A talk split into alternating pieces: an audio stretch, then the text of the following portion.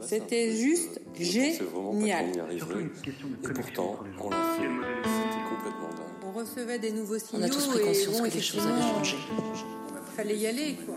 poser des questions de fond. Nouveaux signaux. Et là, on s'est dit oui, on va y aller. C'était dingue. C'était incroyable, mais really had to pause and reflect. Audio Train, des histoires d'entreprise racontées au travers des trajectoires personnelles, et c'est tout de suite. Ladies and gentlemen, welcome on board the audio train, and I'm very pleased today to welcome Miriam Eljas, who is the co founder and CEO of uh, Accessible Go, which is an online travel platform for people with disabilities. So we met back in 2019, um, you know, in Israel, and I was keen to really um, listen to the full story of Miriam and what was her path, you know, since her early days. So we'll talk to so we'll talk today about what is it to run a startup, you know, in Israel every day. We'll talk about her career path because she she studied her own business back in early 2000 uh, in New York, and and of course we'll talk about what is Accessible Go, what it offers, you know, to people you know who want to travel, and we'll talk about her vision of her company for the future. Miriam, welcome to Audio Train, and let's go. Before we start, you know, Miriam, let's talk about train. And I know that you are using train, you know, in Israel. So when you do travel by train, what do you do, you know, with your time? Ah, it's a great question. So to be honest, I don't get to travel by train as much as I would like because I really work uh, from a home office and our team is all remote.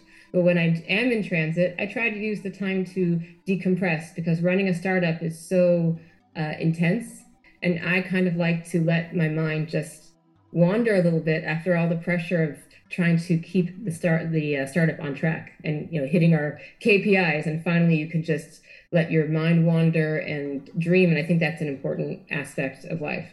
Did you find any have you any kind of breakthrough you know while traveling about a new idea or about how to um, tackle a problem you know in your day-to-day work while traveling on train? Sure.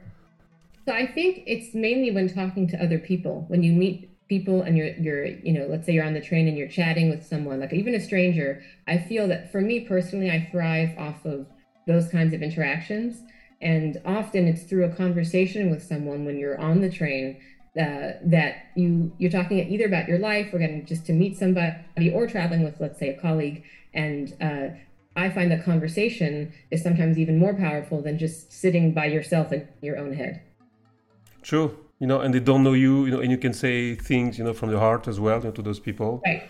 And you know right. that you will, right. yeah, you never meet it again, and you can, it they can leave you with a kind of words that will leave some kind of uh, echo.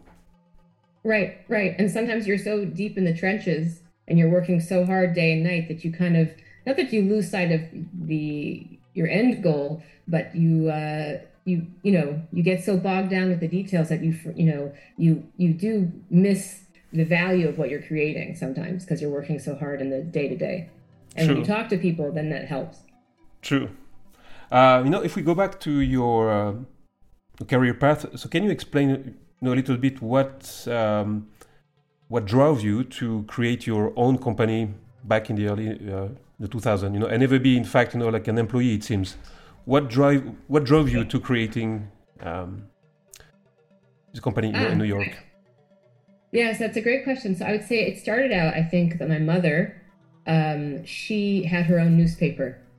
So growing up in the in Silicon Valley, my mother, um, she had basically started a supercomputing magazine, and then she moved on to start. Um, she had also started another newspaper. So I watched her as a child starting these companies. Unfortunately, because she got multiple sclerosis, she kind of put her career on hold. She did other things, but I, I, as a child, I remember our garage being filled with the, you know, papers and uh, all the things she was using to produce these uh, publications. And that left a lasting impression on me. And I always wanted to have a newspaper. So when I graduated from college and I studied journalism, I went to go work at a daily newspaper but um, and it was a great paper. It was a daily paper called the American Banker down in Wall Street, and it was a, it was a wonderful experience. And being part of a daily was very intense. I saw how they operated, but I kind of missed. Um, like in college, I ran the school paper, so just had the experience of watching my mother run her own publications and then running my school paper and then being at the daily. And my job i was not very senior. I was just starting out. I was just out of college. Um, i missed that vibe of just um, actually getting you know creating. And so while i was there i had a lot of extra time. And so i started my first company on the side while i was working um, at american banker.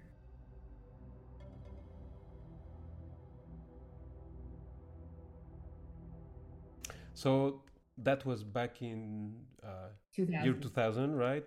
Yeah, so yeah. you were part of the um, online you know, revolution as well, right?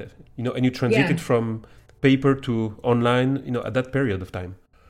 Uh, well, first we started in print, Mhm. and to be honest, it was right after 9/11. We started right around 9/11, and it was a really it was a crazy time to be in Manhattan.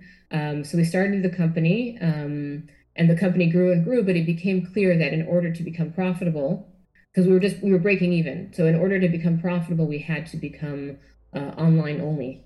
And when we and we were do, we basically shifted from a monthly newspaper to a quarterly magazine with the, uh, the, the the online edition, and then it became profitable, and then I was able to sell it. Okay. And you know, it's still existing, or it has been absorbed, acquired. He was retired just recently. Yes, Okay. I was keeping tabs on it, but now now it's retired. Yeah, But I'm sure but it was this idea. It's interesting because it was the idea of collecting information. It was an event guide, Mhm. and um, and what I learned from that first startup, it gave me such a foundation for the rest of my career. Like uh, when we were getting event information, people in Manhattan they often would hang up on you. Right, the first phone call we were calling all all, all these organizations to get you know for event information, and they would hang up. But me and my team, we didn't give up. And after about six months to a year, they were calling us to put the events in our newspaper. And it was really interesting lesson about being tenacious and not giving up because now with my with my current company, that same thing of, you know, something new, you know, don't give up when people are you may be dismissive or, you know, because you know what you're doing and you keep your eye on the target. And that first company, that first startup in Manhattan, it taught me a lot.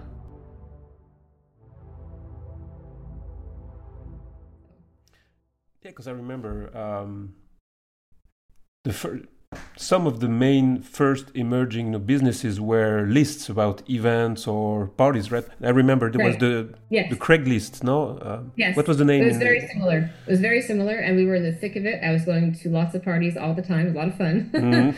but um, this idea of having a centralized guide where the organizations could log in and publish their information, that was like the foundation for the company.